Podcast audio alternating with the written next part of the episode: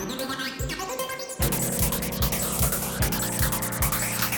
学入試に情報がチェックされデータサイエンス情報倫理 DX IoT 等のキーワードのもと企業務ソフトウェアに関する知恵を有数人材を求める今設計や実装の方法論だけでなくさまざまな現場での考え方背景方針心理面使い面人材育成について医療現場開発現場の事例を挙げて隠していきながらソフトウェア教育のあり方を提案していく番組です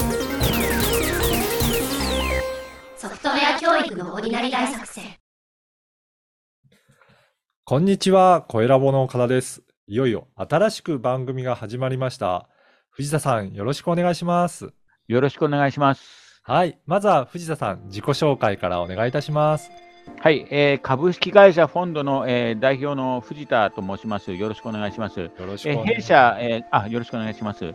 弊社、えー株式会社フォンドは、えーあ DX、えー IoT、えーまあ、その他もろもろ VR、AR、まあ、もろもろの、あの最新の IT 技術を、えー提供する、えーまあ、会社です。うん。で、あのあれですね、主に研究を中心として、大学さんとか、あとは企業のうん。研究組織とかと一緒に、えーコラボレーションして、えー開発をしている会社ですね。で、POC からスタートするんですけど、うんデータを軸にしてますんで、あのいろいろその後のシステム開発などにも携わっております。ははいい。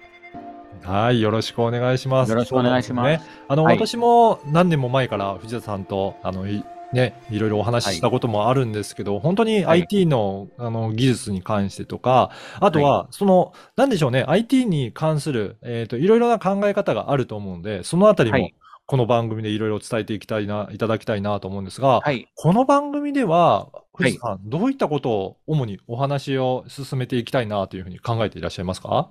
はい。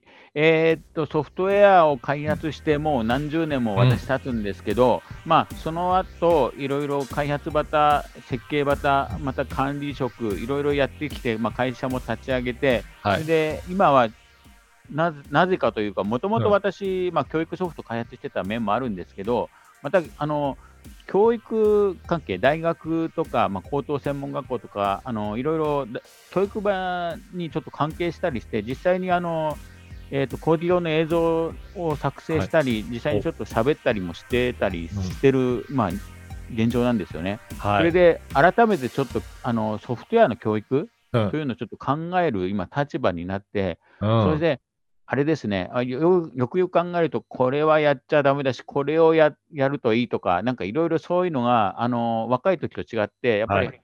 いろいろ出てくるんですよね、うん。発想が。で、そのあたりをまあ共有したいというのが一番の思いであります。はい。はい、そうですよね。本当、あのーもう前からもそうですけど、だんだんとこのソフトウェアっていうか、コンピューターの IT の、あの技術っていうのはそす、世の中にとっても非常に重要になってきて、ニーズも増えてきてるんじゃないかなと思うんニ。ーズが増えてますね、うん特にあの来年ですよねあの、はい大学の入試で情報って、僕らの時は考えられないそうですね。科目が出てきましたよね。はい。はい、でももう皆さんが当たり前に使っていくような世の中になってきてるんですが、でも、はい。藤田さんのこの経験から言うと、いろいろ世の中のことと、やっぱはい。りこういったところ、もうちょっと気をつけた方がいいんじゃないかとか、ぶっちゃけ話もいろいろしていただけるのかなと思って、はい。結局、ニュースとかでもあると思いますけど、結局、あの行政とかがあの、アナログで DX 化が遅れてるとか、うん。いまだにファックスとか、まあ、そういう話がニュースに流れてくるし、それはい。がでも行政だけ責めるんですけど、じゃあ民間はどうなのか、うんうん学校はどうなのかっていうと、はい別に進んでるわけじゃないんですよね。うん。進んでるところもあるんですよ、もちろん。うんうん最先端。で、そのあたりは、じゃあどうしてそうなるのかなっていうのをちょっと皆さんと一緒に考えていきたいなと思ってますね。いやーこれから楽しみだなと思いますが、まずはい初回の第1回となるんですが、今日のテーマはどんなテーマでお話しいただけるでしょうか？はい今日のテーマはですね、ちょっとまたざっくりしたテーマなんですけど、必ずと絶対の世界というタイトルでお送りしたいと思います。を必ずと絶対、これ、どういったことを意図されてるんでしょうか？これはよく、あの日本にありがちだと思うんですけど、これは必ずやらなきゃいけないとか、はい。これは絶対に勝つとか よく言いますよね聞きますよね。はいうんありますよね。これってあの状態としてはあの試合とかだったら負けてるとき、うんえー絶対に勝つとか、うん。えーっと、何も仕事ができてないときに必ずやるとか、うんうん。必ずやるっていうのは結局何にもやってないっていうことなんですよね。はい。あの実はネガティブなイメージをあの、うん奮い立たせるときにあの、日本でよく使う言葉なんですけど、はい。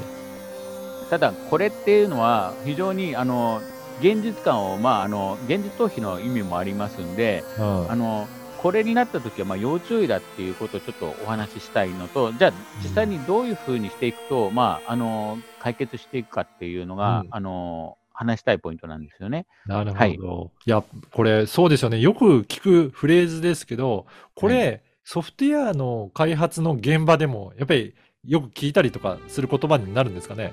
これは、あの要は原因としてはあの説明力がなり足らない方はい。がよく口走る言葉だと私は思ってるんですけど、はいソフトウェア開発って大事なのは実は主観ではなくて具体的に客観的に内容を詰めていおかないと結局デジタルの世界なんで、はい。あの曖昧な部分ってコンピューターは吸収してくれないんですよね。そうですね。うんは。い、でなんですけど人は伝えるのはどうしても曖昧になってしまうんですよ。うんで自分が自信がないところうん。はあのさらに曖昧にしますよね。そして主観を述べます。うん。うんそうか。で、そうですね。そんな時にこういった絶対とか必ずとかって言って、なんか強い言葉で言って、なんかすごく重要そうなんだけど、内容よく聞いてみると、ふわっとしてるっていうこともあるふわっとして、大体ゆえの内容が決まってないときに言うんですよね、ソフトウェアの場合。はいはい。必ずやるんだ、でうんも決めてませんよ。い やはい。で後ろに実は言葉がつくんですよ。うん、うん。うん絶対勝つんだ、自信がないけど。はい。そうですよね。だからその裏の言葉が、うんなんか、あの、皆さん言ってないんだけど、本心はそっち側にあるんじゃないかなっていうことですかね。はい、でうんそれが大事で、うんえー、とソフトウェアの場合はあの設計書とか実装とか、この後あのブレイクダウンって言って、はいソ。フトウェアに落とし込まなきゃいけないんですよ。うん、うん。で必ずやるんだ、納期は間に合わないんだけどとか、うんまあ、後ろにつくわけですけど、で納期を間に合う対策はないんだから、根性でやれとか、はい。あの今だとハラスメントの話もありますから、うんまあ、言葉をぼかすっていうのは、そういう意味もあるんですよね。なるほど。うんうん、これ、ね、そういったところがありますが、じゃあ、どんな風にして改善していくとか、どういったところを気をつけていくといいというふうに藤田さん、お考えですか？えっと、弊社の場合なんですけど、まず必ずと絶対って言葉が出たとき、これが一番分かりやすいフレーズだと思って、今回のタイトルにしてるんですけど、うん問題があるんだって認識をしてもらう。あだから、はい。まず、もう体、条件反射ですね、うん。必ずって絶対とか言っちゃったときは、自分に問題があると思って問題がある。はい。もらう。うん、で、問題点をあの自分が思ってる、まず主観でいいので、あの客観っていうのは主観から始まるんですよ。おーなるほど。これは私の考え方なんですけど、うん。客観から主観は始まらない、と思ってへー。うん。ちょっと社会学的な話になってしまう。うん。うんで、私も社会学、大学の時とって主観と客観の話をしてるのがあったんですけど、さっぱり結局結論分かんなかったんですけど、ううんん。なんか、あの、メタファーとか、なんか英語でごまかせたはい。感じはするんですけど、私なりのかい今までやってきた解釈としますと、うん。まず主観があって、その次に、じゃあ、あのお互い、交互作用っていうんですけど、うん。お互いの作用で客観が生まれると思うんですよね。初めに客観は生まれないと思いますんで、まずまず自分の意見ですね。うんうん自分の意見で必ず絶対って言ったときに何が問題か。うん。っていうのを挙げるのが大事だと思います。うん。で、ソフトウェア開発っていうのは、あのー開発っていう言葉は問題点を見つけて、えーうん。解決することを開発と言います。で、そこが、あのーいろいろ間違えてる、うんあの特にあの文系の論文、文系って言っちゃっていいのか分かりませんが、あの、はい論文見ると、開発の概念がちょっと違うんですよね。うんうんで、行政なんかの定義も、開発があの development の開発じゃなくて、展開の開発になってる場合があるんですよ。はいはい。広げていくって、まあ、はいそれも開発の意味ではあるんですけど、うんそこへ取られちゃう、取られちゃうと、結局開発イコール広げたからいいでしょうになっちゃうんですよ。うんうんで、間違いがよくあるのは、必ずと絶対って言ったから、まず認識をしたから、それがイコール開発ってなっちゃうと、うん。結局、問題のソフトウェアを作るっていう一番の目的ってソフトウェアを作って動かすことなんですよね。うん。うん。で動かないものができるとかはい。最後まで作りきれないとかいううん。問題が発、本当の本当の意味での問題が発生しますのでうん。まずはその本当の意味での問題にたどり着く前にうん。その自分が抱えている問題、必ずと絶対を言ったときに、えー必ずと絶対を言ったときに、まあ、問題があるはい。と、まあ、トリガーだと思いますんで、はいそれの自分が抱えている問題をまず、え箇条書きでいいんで、あげる、うん。うんはい、が大事じゃないかなと私は思うんですけどね。ままずはねそこですよね。だから、うん本当に最初、なんか客観的にしようと思っても、なかなかそこ難しいので、主観的に、あここはなんか問題なんじゃないかっていうところを上げてみるっていうところですね。そこからスタートしていって、整理されていって、じゃあ、あの、客観的にいろいろ、あの、他の方と議論しながら、そこを詰めていくっていうところが、まずスタートになっていくっていうことなんですね。で、この次の今言ううん。あおっしゃられた客観的っていうやつは、うん。あのうん。私の定義だと、その問題提起ありきで、その後に、えっ、と、他のメンバーと共有する、はい。それ。が客観だと思ってるんですよ。はい。要はそれで他客観、要は他の人の意見が出てくるわけですよね。うん。で、意見の、それが平均なのか、中心なのかは、うん。まあ定理、客観って定義されてないんですけど、はい。とりあえず平均を見る、えーはい。中心を見る、うん。で、あとは、あの、ばらつきですよね。分散を見るとか、ちょっと私、統計学もやってるんで、はい。そうなっちゃうんですけど、まあ、その全体像、あり方、もしかすると、そのし集団がいあの異常な集団かもしれないですね。異世界の集な団かもしれ。ないですよね。うんうんうんうん今流行りの、そういう、あの、ありますね。漫画とかで異世界ってありますけど、あの、今回のタイトルも平常大作戦なんですけど、はい目指すのはあのソフトウェアの平常なんですよね。はい。で、異世界にいないかどうかっていうのを確認することが大事なんですよ。それが客観っていう感じですよね。もしかすると、あのみんな妖精たちの集まりかもしれないです集まってる人たちがどうなのかっていうところも、そこも見ていきながらあの、ですうん。ね。そのでそれの尺度っていうのは、はい。